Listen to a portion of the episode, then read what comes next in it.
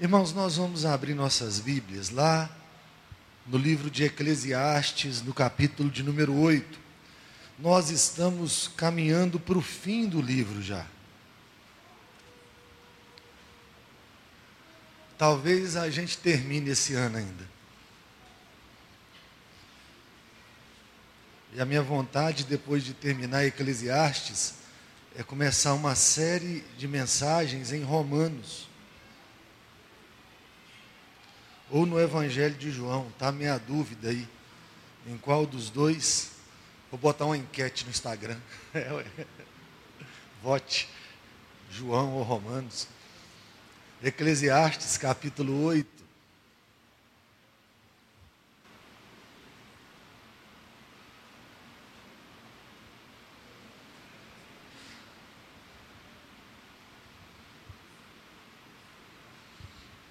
Nós vamos até o versículo de número 15.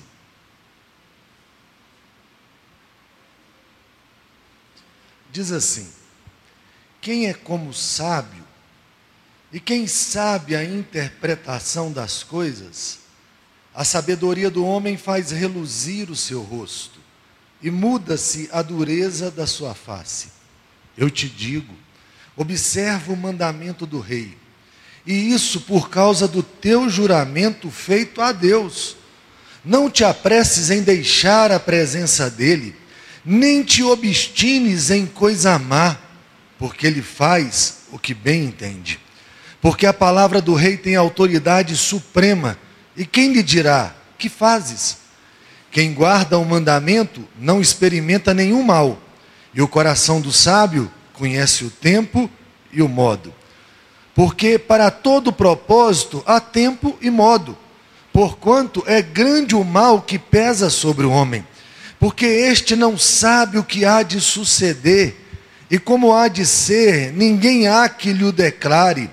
Não há nenhum homem que tenha domínio sobre o vento para o reter, nem tampouco tem ele poder sobre o dia da morte, nem há tréguas nesta peleja nem tampouco a perversidade livrará aquele que a ela se entrega. Tudo isto vi quando me apliquei a toda a obra que se faz debaixo do sol. Há tempo em que um homem tem domínio sobre outro homem para arruiná-lo. Assim também vi os perversos receberem sepultura e entrarem no repouso, ao passo que os que frequentavam o lugar santo foram esquecidos na cidade, onde fizeram o bem, também isto é vaidade. Visto como se não executa logo a sentença sobre a má obra, o coração dos filhos dos homens está inteiramente disposto a praticar o mal, ainda que o pecador faça o mal cem, cem vezes e os dias se lhe prolonguem, eu sei com certeza que bem sucede aos que temem a Deus, mas o perverso não irá bem, nem prolongará os seus dias, será como a sombra, visto que não teme diante de Deus, ainda há outra vaidade sobre a terra, a terra, justos a quem sucede segundo as obras dos perversos, e perversos a quem sucede segundo as obras dos justos. Digo que também isto é vaidade. Então exaltei eu a alegria, porquanto para o homem nenhuma coisa melhor debaixo do sol do que comer, beber e alegrar-se. Por isso o acompanhará no seu trabalho nos dias da vida que Deus lhe dá debaixo do sol. Vamos ler os dois que faltam para a gente ler o texto todo aplicando-me a conhecer a sabedoria, a ver o trabalho que há sobre a terra, pois nem de dia, nem de noite vê o homem sono nos seus olhos. Então contemplei toda a obra de Deus e vi que o homem não pode compreender a obra que se faz debaixo do sol. Por mais que trabalhe o homem para descobrir, não a entenderá. E ainda que diga ao sábio que a virá a conhecer, nem por isso a poderá achar. Eu fico pensando como sobreviver a esses dias desleais. E os nossos dias são desleais. Enquanto eu pensava nisso, eu ouvi uma música que o meu irmão fez. Eu vou tentar cantar. para você. E você preste atenção na letra da música. Desça na nossa rede a confiança, nos traz de volta a esperança. Vivemos num caminho cegos, lava a nossa mão na inocência, na humildade e na decência. O homem, o arrogante, inveja. Agora a crítica. O bandido usa fardo, ladrão, terno e gravata o descrente veste bata, veja como está. É o dinheiro que nos gasta a desgraça, cheia de graça, e crianças bebem urina para sobreviver. Veja, o forte veste violência, e o mal disfarça de decência, e trai o homem o que lhe preza. É engraçado como é que é isso. Um mundo ao contrário. Já pensou? Quem tinha que te proteger é quem te rouba. Quem tinha que te abençoar é um descrente. Quem tinha que estar do seu lado, de alguma maneira, e, e julgar bem a sua causa, julga só bem a causa dele. Dias desleais, eu acho interessante que enquanto ele canta esse, essa música, ele cita o Salmo 73, eu vou citar. O Salmo 73 fala assim, preste atenção pois eu invejava os arrogantes ao ver a prosperidade dos perversos. Para eles não há preocupações. O seu corpo, dos perversos, é sadio e nédio. Não partilham das canseiras dos mortais, nem são afligidos como os outros homens. Daí a soberba que os cinge, como um colar, e a violência que os envolve como um manto. Os olhos saltam-lhes da gordura do coração, brotam-lhes fantasias, motejam e falam maliciosamente da opressão, falam com altivez, contra os céus desandam a boca, e a sua, sua língua percorre a terra, por isso o seu povo se volta para ele e os tem por fonte de que bebe a largos sorvos, e diz: Olha só o perverso, como sabe Deus? Acaso há conhecimento no Altíssimo? Eis que são estes os ímpios sempre tranquilos, aumentam suas riquezas, com efeito, inutilmente conservei puro o coração e lavei as mãos na inocência. Se você gastar tempo lendo esse salmo e o salmo 37, você vai ver assim um desapontamento do salmista com o perverso que prospera. Você já viu o perverso prosperar? E você que é um fiel não prosperar? Você ama a Deus, você anda com Deus, na sua casa não para, tem hora de chegar a enfermidade, na casa do cara que fala que não confia em Deus, mas pá, o cara nem gripe pega.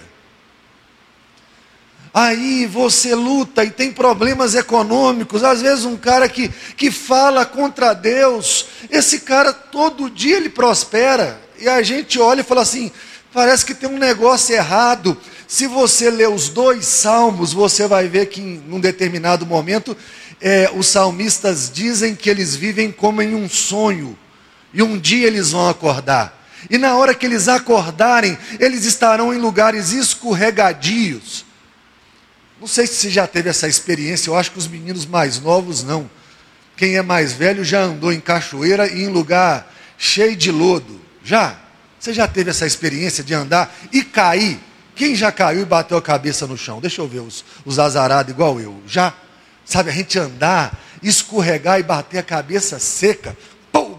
Rapaz, parece que você vai morrer. E a ideia é mais ou menos assim: eles vão acordar num lugar, é, eles vão acordar num lugar escorregadio, e quando eles caírem, eles serão destruídos. Mas é complicado, fala sério, é complicado viver num mundo que aparentemente todas as coisas são desleais. Sabe, você olha, tudo dá certo lá, tudo dá errado aqui. Esses dias eu vi, e eu vejo tudo por alto, então assim, você não quer falar nada profundamente comigo, que eu, eu sei muito pouco de algumas coisas, mas eu, eu vi que havia um debate de uma menina que havia sido estuprada. E aquela que havia sido estuprada, parece que o negócio não foi a favor dela, parece que deram para o cara, assim, a ideia de estupro culposo, e ele parece que ele sai absolvido da situação. E o pessoal estava muito revoltado, pelo menos nas redes sociais. As únicas notícias que eu sei são essas, sabe? Que você passa o olho rapidinho e você fala, e um monte de gente manda mensagem, você fala, oh, o negócio está mais ou menos assim. Porque você vai virar para mim e falar bem assim, por que, que você não se informa melhor, pastor? Eu vou te falar uma coisa muito séria, eu acho que ninguém se informa bem hoje em dia. Porque eu acho que toda informação hoje é comprometida. Toda informação é comprometida. É, basta todos nós aqui agora, você pega o seu celular e bota no Google aí, Bolsonaro. Meu amigo, depende de qual lado você está, vai aparecer uma informação muito específica para você. A turma não quer te informar direito, a turma quer te vender alguma coisa. Coloca aí agora, doutor Wellington. Né? Se você é a favor, vai aparecer um monte de coisa boa do doutor Wellington. Se você é contra um monte de coisa ruim. É interessante que a mensagem hoje, a notícia hoje, ela é preparada para você. Então não há uma informação hoje que você fala, ah, os caras estão só informando. Não, eles querem te vender e no final eles querem te comprar. Né? A grande verdade é essa. Então a gente acaba vivendo dias desleais. Parece que o cara, esses dias passou de novo, de novo, um senador que coloca dinheiro na cueca. Você pensa bem assim, o senador, quanto de dinheiro esse senador ganha?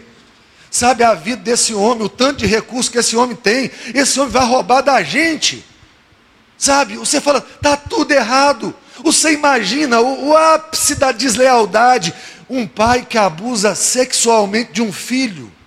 Você já pensou?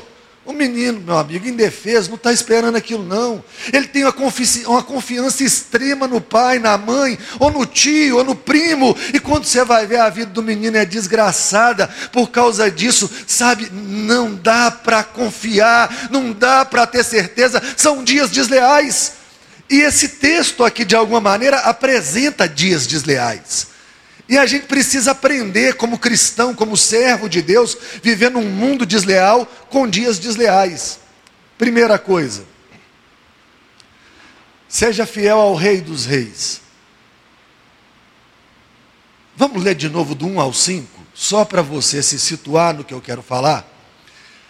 A primeira mensagem tem a ver com o relacionamento nosso e de um governante. Diz bem assim: quem é como o sábio? E quem sabe a interpretação das coisas? A sabedoria do homem faz reluzir o seu rosto e muda-se a dureza da sua face. Eu te digo, observa o mandamento do rei. E isso por causa do teu juramento feito a Deus. Não te apresses em deixar a presença dele nem te obstine em coisas más, porque ele faz o que bem entende, porque a palavra do rei tem autoridade suprema, e quem lhe dirá que fazes?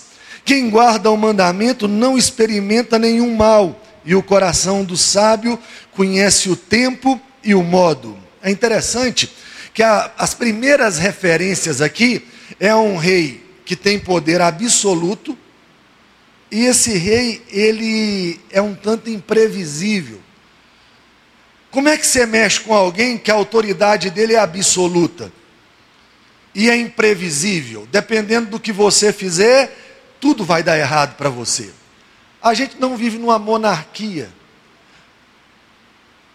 Mas uma coisa me chama atenção: você olha para a Bíblia, e a Bíblia tem ensinamentos para nós como nós devemos nos portar diante de qualquer governo. Uma coisa que eu insisto a dizer a todos que podem me ouvir, e eu repito a você, e eu repito aos meus amigos sempre, as pessoas me perguntam: você é, qual é a sua ideologia política? Eu falo, eu tenho um rei. Eu tenho um rei, eu sirvo a um rei dentro de governos que meu país está sujeito, mas a minha ideologia é essa: eu sirvo a um rei e eu faço o que o rei manda, e acabou. E essa é a minha lei acima de todas as coisas. E uma coisa que me chama atenção é que a Bíblia vai nos ensinar o que o rei ensina sobre os governos. E é interessante, à medida em que eu li o texto de hoje, é que o texto de hoje caiu exatamente nesse dia, onde nós estamos votando e escolhendo governantes para a cidade. E eu queria ler alguns textos da Bíblia com você antes de caminhar. Como é que a gente convive com políticos, por exemplo, que às vezes são impiedosos, que nos governam de forma impiedosa, que fazem de forma errada. Abra sua Bíblia aí, lá em Romanos, no capítulo 13.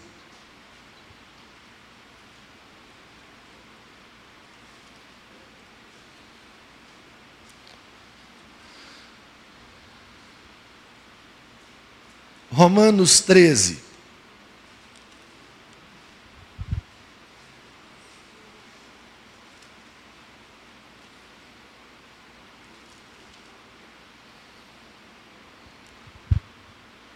Diz bem assim a palavra de Deus aqui em Romanos: Todo homem esteja sujeito às autoridades superiores porque não há autoridade. Então preste atenção: não existe autoridade que não proceda de Deus.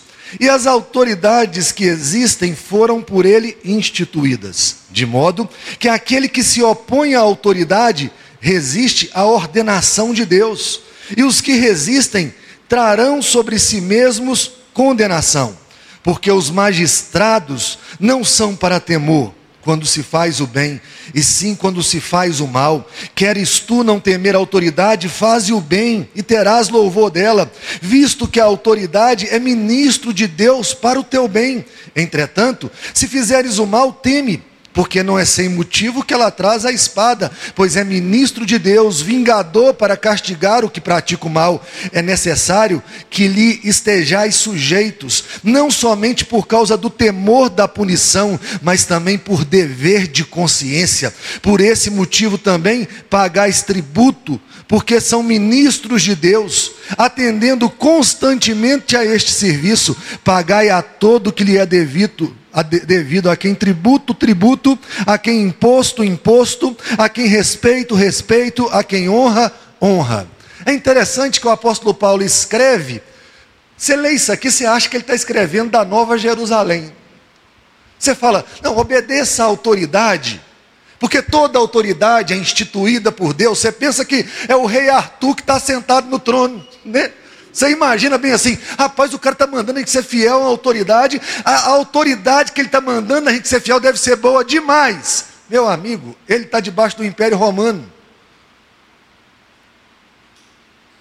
Você imagina que o cristianismo é tratado como ateísmo, porque adora um Deus só.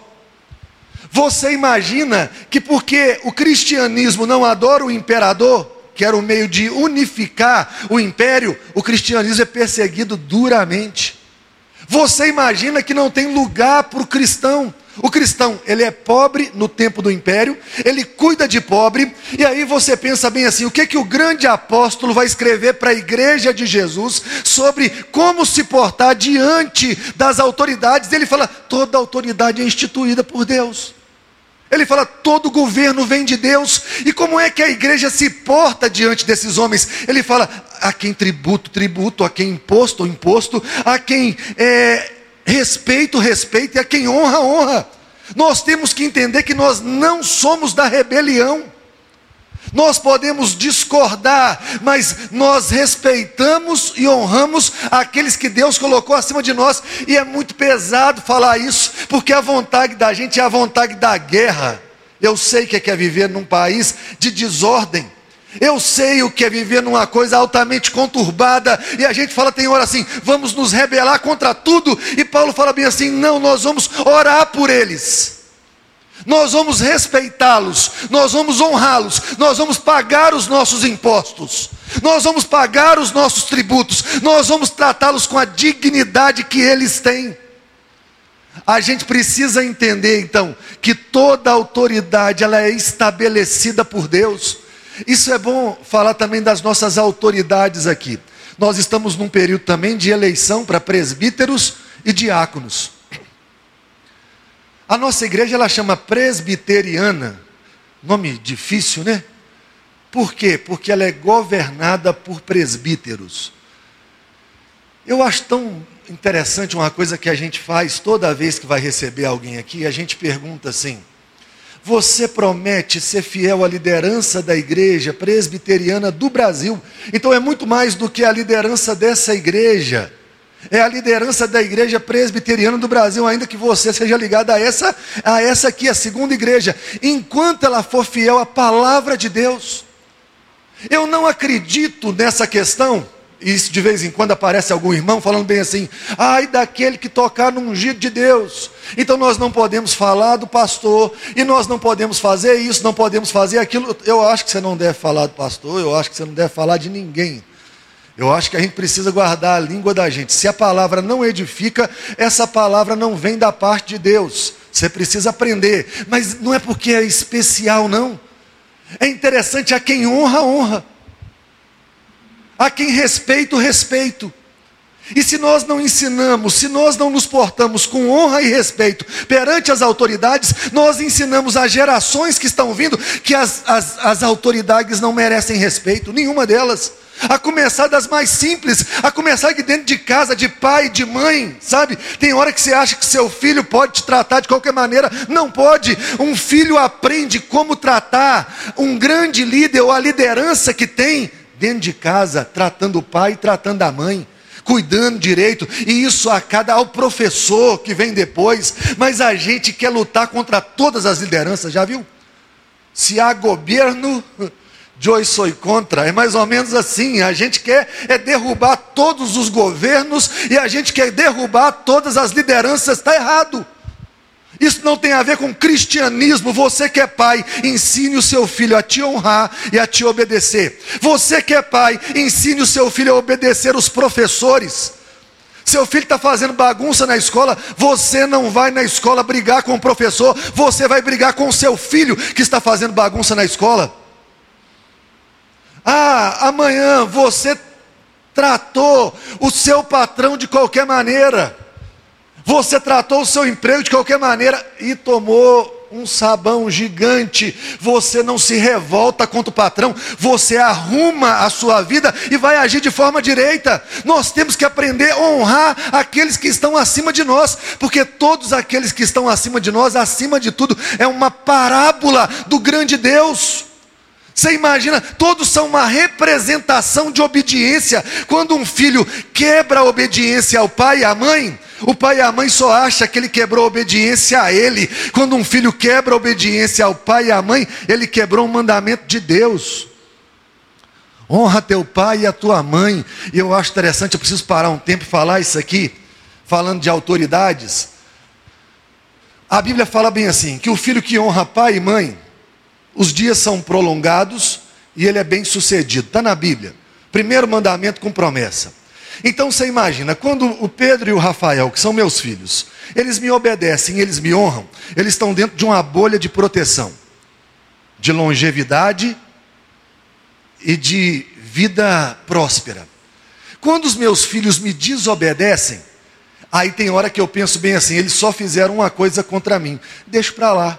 Não, eles fizeram contra Deus. Então eu começo a pensar bem assim: eu vou lá e vou corrigir meus filhos. Para quê? Para que eles voltem para a bolha de proteção, porque se eu largá-los fora da bolha de proteção, eles não têm proteção. Imagine um juízo de Deus vindo sobre os meus filhos. Imagine amanhã alguma coisa muito ruim. Então nós temos que aprender uma coisa, ensinar nossos filhos a temerem a Deus. E quando o seu filho te trata de qualquer maneira e você fala bem assim, isso é muito normal, não é normal. Isso é contra as escrituras sagradas e nós temos que aprender, a, a, inclusive, a usar a vara, a admoestação e a vara. Aí você vai falar bem assim: por que, pastor, usar a vara? Porque a Bíblia fala que a vara livra do inferno. Quando eu falo de correção dessa maneira, eu não, não estou falando de vingança. A gente tem hora que fala assim: eu gosto de corrigir quando eu estou com raiva. Todo mundo gosta, não é? Depois que a raiva passa, a gente não quer corrigir mais. Mas se você corrigir com raiva, é vingança. Aí você começa a bater e você não quer parar de bater. Você tem que aprender, não, eu quero corrigir. Existe uma, uma quantidade que você fala, não, vou te dar duas varadas. À medida que cresce, as correções vão mudando. Você fala duas varadas. E, e você fala, para que que eu vou infligir algum tipo de dor? Ah, o mundo que nós vemos, de alguma maneira, ele nos fala um, do mundo que nós não vemos. Quando eu inflijo algum nível de dor ao meu filho, eu estou dizendo para ele assim: é uma dor maior pela rebelião, a dor do inferno. Eu quero que você saia dessa situação. Meu filho, eu não quero que a ira de Deus caia sobre você, que é muito pior do que três varadas. Três varadas passam rapidinho, logo, logo. E eu nunca vi um filho que foi corrigido amorosamente por um pai odiar um pai.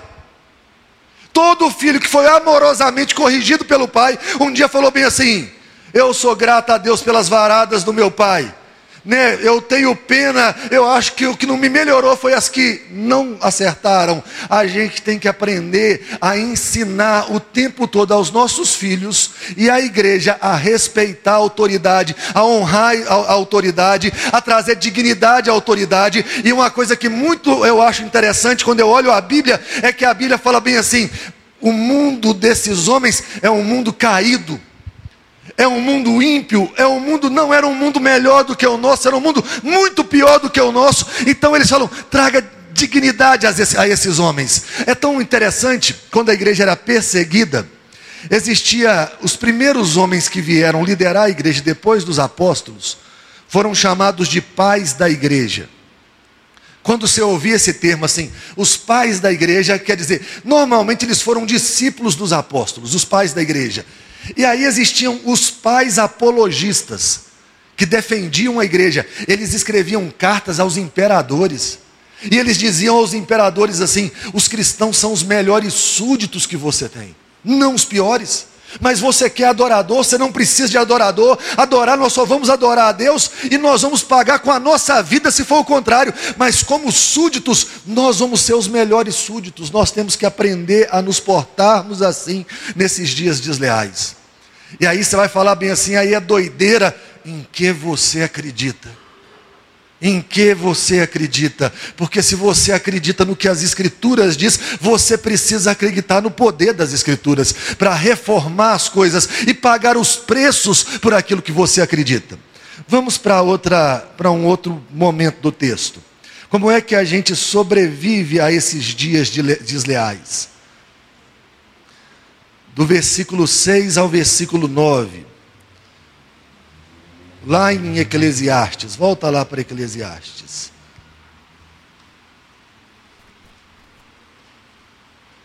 Eclesiastes 8, de 6 a 9.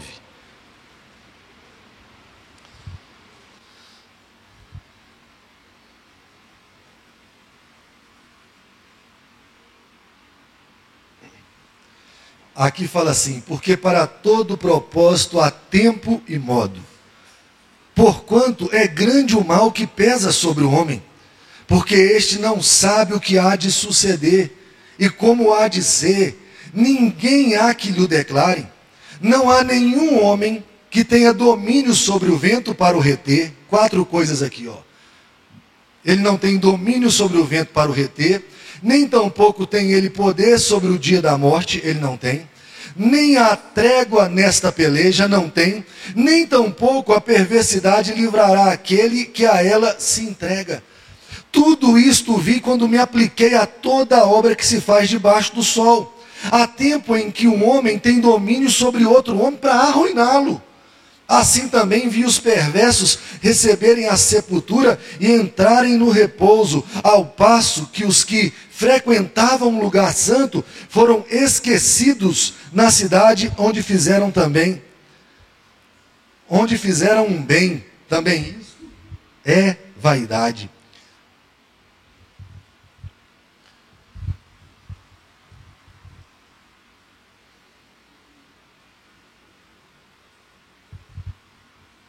o tempo e o modo. Se me perguntarem qual é a coisa mais difícil que existe na vida, eu vou dizer para vocês: aprender o tempo e o modo. Se alguém dominar o tempo certo de fazer as coisas e o modo certo de fazer as coisas, nunca mais esse alguém terá um problema. Nunca mais o tempo e o modo. Mas a gente não consegue saber isso, como também a gente vive num mundo mal é muito complicado. E eu vou te falar uma coisa aqui muito dolorosa. Alguns malefícios que existem no mundo não vão mudar enquanto Cristo não voltar. A sensação que o sábio tem aqui, o rei tem aqui, obrigado. É que ele olha, ele fala bem assim: tem um homem justo ali, que ele morreu e todo mundo esqueceu dele. O perverso que fez um monte de coisa ruim, rapaz, ele teve lá o velório que todo mundo foi aplaudir. Já viu um cara que você tem noção, você tem certeza que ele só fez besteira e todo mundo admira o cara? Não tem isso. E tem um homem simples que anda direito. Rapaz, aquele cara morre tão bem morrido que quando você olha o nome dele na lápide, você pergunta assim: quem foi esse homem? A ideia aqui é: existem coisas que não mudam. E a gente começa a meio que querer fazer bem assim. Não, eu vou mudá-las a qualquer, a qualquer forma, de qualquer maneira. E eu vou brigar com elas até morrer. E você vai brigar e vai morrer. E não vai mudar elas vão ser o único que pode mudar o estado do mundo. É o Senhor dele que é Cristo. Os homens não podem. Algumas coisas, só que a gente vive a ilusão do controle. Todos nós temos a ilusão do controle e do domínio. Todos nós. E aí vem o autor aqui, e ele vai falar no versículo 8 aqui, quatro ditados. Ele fala: não tem nenhum homem que tem domínio sobre o vento para o reter, nem tampouco tem ele poder sobre o dia da morte, ou tem poder sobre o dia da morte. Você pode controlar? Não, quero morrer no dia tal. Ah, não, você não pode, ou não quero. É, não há trégua nessa peleja, nem tampouco a perversidade livrará aquele que a ela se entrega. Ele vai deixar bem claro: não há controle, não há domínio. Mas a gente acha que há domínio, sabe? A gente vive a ilusão de alguns domínios. Tipo assim, a ilusão do controle. Sou o capitão da minha alma eu sou o capitão do meu destino, eu controlo é, o bem-estar da minha família. Não controla. Bem que a gente queria. Todo mundo queria, mas a gente não controla, sabe? Aquela ideia de, não, eu posso, se eu tomar essa e essa decisão, todo mundo vai estar bem seguro, e de vez em quando você toma algumas decisões e as pessoas não estão seguras. A ilusão de segurança. Olha essa segurança aqui coma direito, faça exercícios, tenha hábitos saudáveis, saudáveis e você viverá para sempre. De alguma maneira, é, é, mais ou menos esse conceito. É claro que você tem que comer direito, é tem, claro que você tem que ter hábitos saudáveis, é claro, esse troço tudo está aí, nós aprendemos todo dia, mas isso não garante longevidade para ninguém. Esses dias eu ouvi de um moço aí que comia bem, que fazia seus exercícios e teve o seu infarto. Coisa dolorosa, ruim. Você pensa bem assim, ah, você não controla, você fala assim, dirija prudentemente. A gente dirige, pelo menos a gente tenta dirigir, não tenta? Você entra no seu carro, você fala, vou dirigir aí de 80 a 100, vou chegar no 120. Quando você é prudente, né? É, quanto mais novo, mais imprudente. Né? A gente quer correr mais. Nós vamos ficando mais velho, nós vamos ficando mais devagar. A gente já anda menos, a gente quer olhar mais a vida. E eu acho interessante, você fala bem assim, o homem prudente, ele nunca vai morrer num acidente de carro. Isso é verdade? Não é verdade. Não vá a lugares violentos. Se você nunca frequentar lugares violentos, esse dia eu estava conversando com um amigo meu da experiência que eu tive ao ir ao Rio de Janeiro. Eu achei o Rio de Janeiro tão fantástico, tão fantástico, que eu vi um assalto. Até o assalto eu achei fantástico. A minha vontade era falar com o ladrão. Eu nunca vi um ladrão virar para um cara e agradecer. Porque eu falei que ladrão educado. Eu nunca vi um negócio desse, não. O, o cara estava lá com o celularzão dele, pá, na, na, no calçadão de Copacabana, e eu acho que ele estava, devia ser bobo igual eu, da roça, porque eu faria a mesma coisa que ele fez. E ele estava feliz da vida, devia estar conversando com a mãe dele, falando, mãe, eu estou feliz da vida, estou em Copacabana. Né? Daqui a pouquinho passa um cara de bicicleta e vral na, no, no, celular dele. Ele fica doido, olha para trás, e o cara fala, obrigado pelo celular. Eu falei, cara educado, né? né? Assim, eu acho que deve ser treinado para as Olimpíadas. Né? Eles devem ter treinado os bandidos para as Olimpíadas, né? Quando as Olimpíadas foi no Rio, que você for roubar, agradece, né? Para o cara não achar que a gente aqui no Brasil é, é gente sem educação. Agradeceu, o cara ficou bravo. Quem foi mal educado foi o carioca. Porque os cariocas ficaram bravos com o cara que foi roubado. Eles não ficaram bravos com o bandido, não ficaram bravos com o carioca. Aqui não é lugar de andar com celular, não. Rapaz, se, se fosse o meu celular, eu ia falar, eu não sabia. Um lugar bonito desse, eu lá saber. Aí eu estava conversando com um amigo meu e falou assim: não vou nunca no Rio de Janeiro, nunca. Rapaz, eu tenho medo do Rio de Janeiro, tenho medo de chegar lá e ser roubado, ser assassinado, ser um monte de coisa. Eu acho interessante que a gente acha que ser roubado, ser assassinado, ser qualquer coisa, está restrito a alguns lugares. É claro que se você for, a porcentagem é maior. Mas eu conheci gente, por exemplo, que nunca foi em São Paulo, nunca foi roubado em São Paulo. Nunca aconteceu nada, nunca viu nada. Eu já conheci gente, eu já fui roubado várias vezes aqui em Caratinga. Quando eu tinha o Fiat Uno era uma beleza. Ah, Paulo tinha um sonzinho ruim. Eu sempre tinha um sonzinho ruim. Eu nunca tive um sonzão bom. A minha vontade era botar no carro assim. A porta está aberta, pode pegar o som. Rapaz, era meu sonho. Eu, eu não sei porque eu não fiz isso.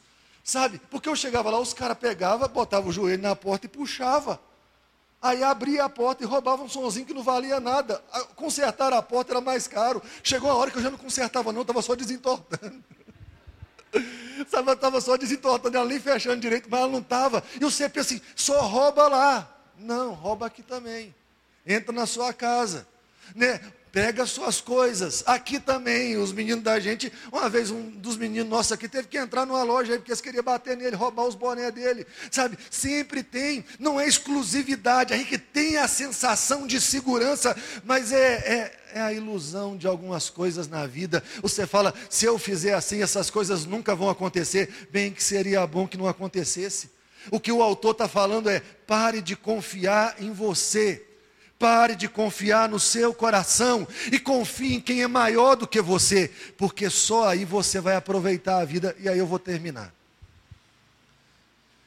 Escute o que eu vou falar. Desfrute da vida apesar das injustiças. Está entendendo o que eu estou falando? Não estou falando desfrute da vida depois que as injustiças acabarem. Não. O que a Bíblia vai deixar muito claro é que enquanto Cristo não vier, haverá injustiça haverá maldade, haverão pobres na terra, haverá dificuldade, enquanto o mundo vier, ah, for assim. Aí o que, que o autor está falando? Desfrute da vida, apesar das injustiças. Olha o que o texto vai falar com a gente e eu vou caminhar para o fim. Versículo 15 aqui. Então exaltei eu a alegria, porquanto para o homem nenhuma coisa melhor debaixo do sol do que comer beber e alegrar-se. Por isso o acompanhará no seu trabalho nos dias da vida que Deus lhe dá debaixo do sol. Não tem coisa melhor na vida do que comer, beber e alegrar-se. Depois eu comecei a pregar em Eclesiastes. Eu devo ter engordado uns 10 quilos. Né? Porque fala, não tem nada melhor. Você só tem isso: comer, beber e alegrar-se. Comer, beber e alegrar-se. O princípio maior de Eclesiastes é tema a Deus. Tema a Deus. Você teme a Deus? Tema a Deus que, que você tem para comer dentro de casa? Ah, eu tenho isso aqui, isso aqui. E para beber? Isso, isso. Come, bebe, se alegra. Confia no Senhor. Faz uns almoços bom para a turma de casa, para os amigos, é só isso que você tem. Você tem uma vaidade de conquistar o mundo, e essa vaidade está acabando com a sua vida. Sabe? Essa vaidade, eu preciso ter mais, eu preciso ter mais, você não consegue gastar nem o que você tem. Eu acho interessante, eu não estou falando de ter muito dinheiro, estou falando de gastar o que tem. Sabe, aquela, aquela preocupação gigante de que um dia, quando eu chegar lá, eu vou gastar esse dinheiro. Não, você precisa gastar esse dinheiro agora, Renan. É agora. É o dinheiro que você tem. O que, que você tem? Qual é a comida que você tem? Você precisa juntar o povo de casa e falar: nós vamos nos alegrar com isso aqui. Juntar os amigos e falar: nós vamos nos alegrar com isso aqui, porque Deus tem cuidado de nós. Eu já contei para vocês aqui uma vez e eu achei interessante demais essa história do povo lá de casa. Meu irmão, ele chegou perto de mim um dia, já contei isso aqui pregando, e ele falou bem assim: ele me chama de Todão. Aí falou assim: Todão, eu estou comendo umas carnes exóticas agora. Aí eu falei, é mesmo? Umas carnes exóticas. Aí eu falei, o que, que você está comendo? Ele falou assim, lagarto. Eu falei, lagarto, bicho? Onde é que você está arrumando uns lagartos para comer? Ele falou assim, rapaz, eu não sei o que está dando aqui em Carangola não, mas toda açougue tem lagarto. Aí eu falei, lagarto é um pedaço da carne de boi, rapaz. Aí falou, não sabia disso não. Aí eu falei assim, mas eu olhei e falei, que coisa linda é isso. Você sabe, ele comprava e chegava na casa dele e falava, hoje é dia de lagarto. E a turma fala, nós estamos comendo uns negócios exóticos. Nós temos que aprender, sabe, a trazer uns trem exóticos para casa. Sabe, a ser feliz de vez em quando comendo umas coxinhas, uns risole, sabe, é, a, de vez em quando juntando a turma de casa e se alegrando com aquilo que Deus tem dado, temer a Deus e ser feliz com o que tem, não é com pouco, é com a porção que Deus te deu. É claro que há porções diferentes aqui, tem gente que, se quiser, come picanha todo dia. Tem gente que fala, não, uma vez na semana, lá em casa, eu lembro que tinha uma época que, não, todo dia era arroz, feijão, ovo frito. E angu, arroz, feijão, ovo frito e angu, por muito tempo, quando eu era menino. Depois entrou o frango no domingo, e eu adorava o frango. Eu amava o frango no domingo. E aí eu lembro que entrou o governo do Fernando Henrique. E o povo criticava o Fernando Henrique. Falava bem assim: o Fernando Henrique é o governo da dentadura e do frango. E eu falava assim, eu estou achando tão bom o frango, e já estão querendo tirar o frango. Falei, deixa o frango, gente. Deixa o frango, que bom que o homem trouxe o frango para nós. Eu, ah, eu fico pensando, o que, que você tem? Qual é a porção que Deus te deu? Aprende a ser feliz com a porção que Deus te deu. Aprende a amar essa mulher que você tem. A mais bonita de todas, porque é a sua.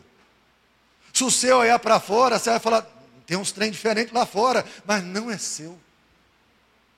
O que Deus te deu é essa mulher, então você embeleza essa mulher. Repara essa mulher. No dia que ela arrumar, você fala, tá bonita. Sabe? Faz ela ser feliz. Faz ela alcançar todos os potenciais que ela puder alcançar nessa vida. Seja o melhor homem que uma mulher pode ter. Ah, você é casado com esse homem.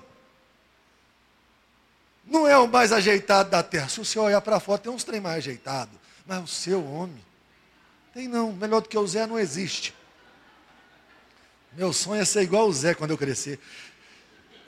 Não tem, você imagina bem assim, você ajeita esse homem, e tem coisas que você não arruma. Mas você ama esse homem do jeito que ele é e gosta dele. Faz a sua casa ser um lugar bom. Faz os encontros de café ser bom.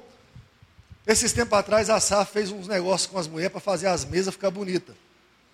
Não é? Como é que é o nome da parada da, da SAF? Mesa aposta.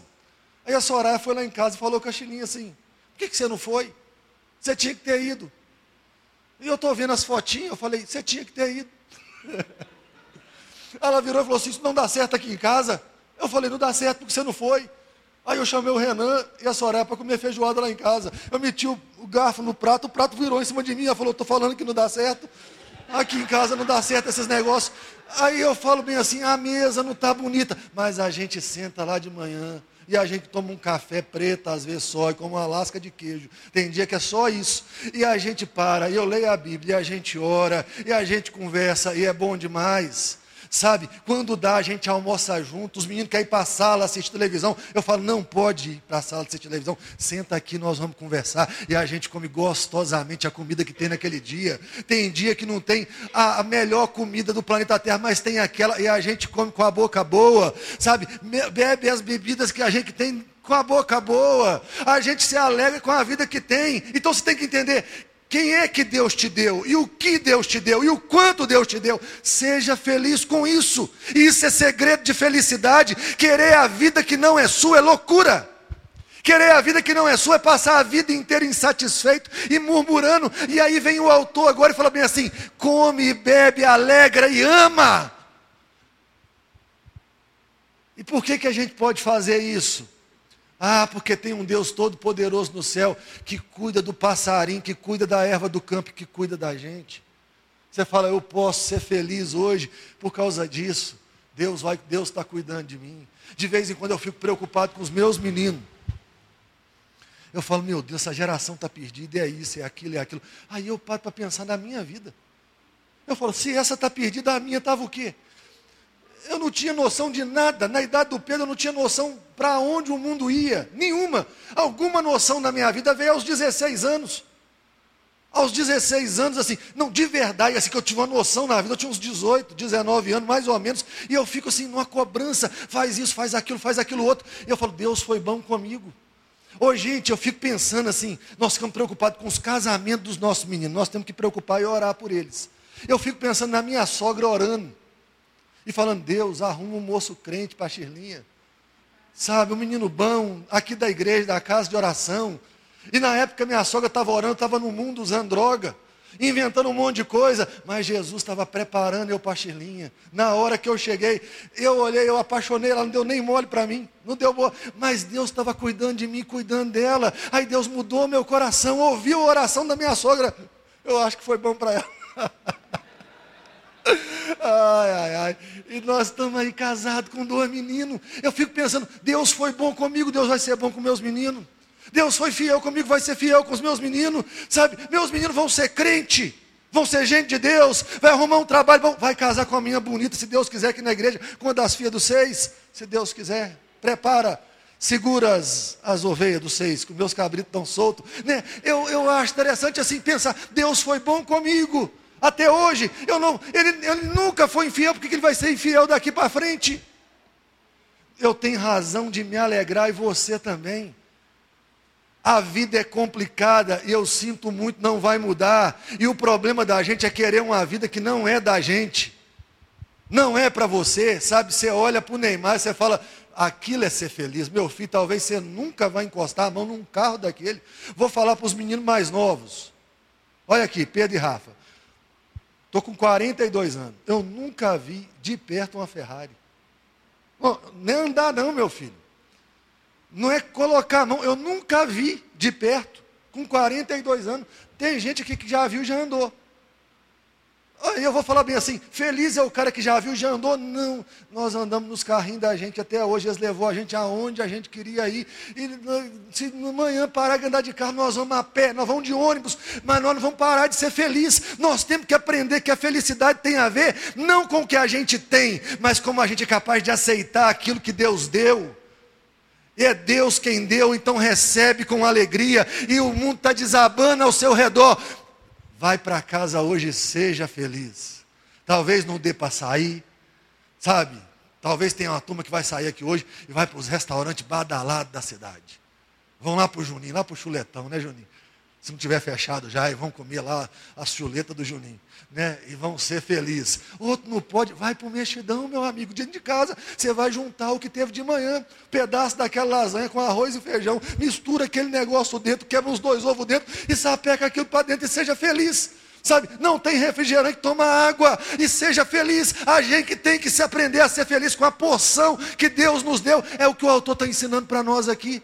A se alegrar com a vida que Deus deu e não desejar a vida que Ele não te deu. Eu queria encerrar aqui orando e pedindo a Deus para aplicar isso ao nosso coração. Os dias são desleais. Queria eu que eles não fossem. Mas eu espero de todo o meu coração novo céu e nova terra. Eu espero. Eu espero a hora que vão ser dias leais, sabe? Eu espero onde a hora que a guerra vai acabar entre a gente e Deus entre a gente e a gente, entre a gente e a criação. Eu espero esse momento de todo o meu coração, mas enquanto não vier, eu vou amar a Deus, vou amar as coisas que Deus me deu, as pessoas que Deus me deu, os amigos que Deus me deu, vou me aproximar, vou fazer questão. E no final da vida, sabe, eu espero que falem bem assim: ele foi feliz. Quando terminar assim, eu queria que tivesse muito choreiro, sabe? Eu queria que falasse assim, foi feliz, ele aproveitou a vida dele. Ele não fez tudo que dá para fazer, porque não dá para fazer tudo que dá para fazer, mas ele fez tudo que ele podia fazer. Ele amou todo mundo que ele podia amar. A comida que ele podia comer, ele comeu com boa boca. Ah, ele conseguiu ter uns amigos que ele gostava. Ah, ele deu boas risadas. E no dia da tristeza ele chorou. E viveu e viveu muito bem. Eu queria que a minha mulher falasse isso, apesar que eu acho que ela vai antes de mim. Estou brincando. Deus te livre disso. É... Ela está andando estressado com esses negócios bobos. Deus tem que ajudar, senão não tem jeito não. É, você pode falar bem assim, ela foi, ele foi feliz. Se a gente aprender a ouvir a palavra e viver de acordo com a palavra, você pode ter certeza, a mensagem sobre você é, foi feliz viveu de forma digna, valeu a pena, amou a Deus. E aquele que amou a Deus agora está na casa de Deus.